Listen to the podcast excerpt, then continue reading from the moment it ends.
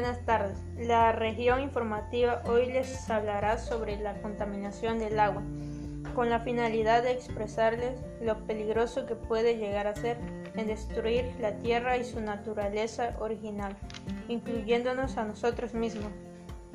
La Organización Mundial de la Salud define el agua contaminada como aquella cuya composición ha sido modificada, de modo que no reúna las condiciones para el uso que se hubiera destinado.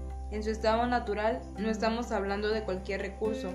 Recuerda que se trata de nuestro principal recurso natural, fuente de nuestro bienestar y salud, y elemento indispensable para los procesos industriales, alimenticios, médicos, sanitarios y en general para el desarrollo. Sin embargo, hoy en día nos enfrentamos a un reto de la contaminación de nuestras fuentes de aguas más importantes como son los ríos, océanos, los canales de los lagos y los embalses mismos que son más importantes para el bienestar del medio ambiente, de la especie humana, de los animales y de las plantas. En la actualidad, cerca de 5 millones de personas en el mundo mueren al año por beber agua contaminada, una situación que se aculiza especialmente en aquellos contextos de exclusión social, pobreza y marginación. Seguro que has escuchado en más de una ocasión la frase el agua es vida. Para comprender el grado del gran problema en que nos enfrentamos, primero debemos entender qué caracteriza el agua en malas condiciones. La ONU nos los explica. La presencia de los componentes químicos o de otra naturaleza en una densidad superior a la situación natural, es decir, la existencia de sustancias como los microbios, los metales pesados o los alimentos degradan la calidad del agua. Para entender esta situación, quizá debamos remontarnos a la principal causa que ha provocado la contaminación. Veamos cuál es. Desforestación.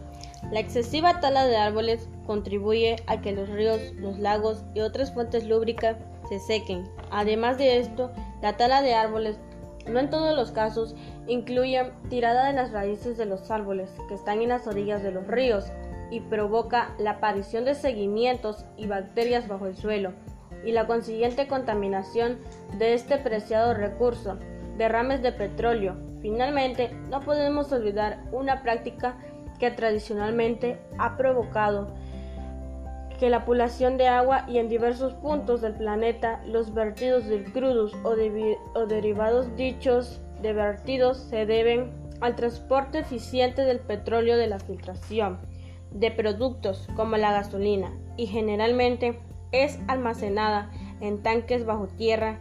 En muchos casos los tanques tienen fuga y las sustancias se filtran a los cuerpos que están a su alrededor, entre ellas aptas para el consumo humano. El consumo de agua sucia y su uso para elegir y el saneamiento está vinculado a múltiples dolencias de la Organización Mundial de Salud.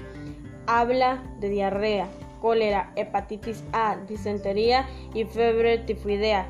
Entre otras enfermedades provocan anualmente 1.5 de ellas, más de 840 mil tienen su causa en la falta de agua salubre, que da una higiene y un saneamiento insuficiente.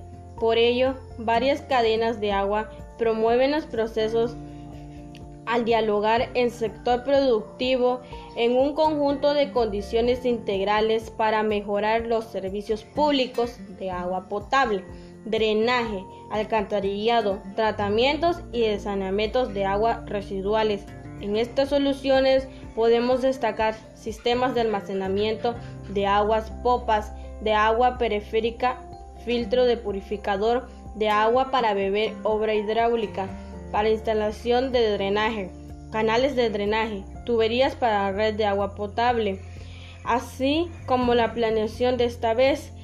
Estas acciones contribuyen a generar y ampliar en las instituciones las capacidades para el abastecimiento y saneamiento de agua que beneficia referentemente a las familias que se encuentran en situaciones de inhabilidad a través de las soluciones integrales que impacten positivamente en el conjunto humano y productivo.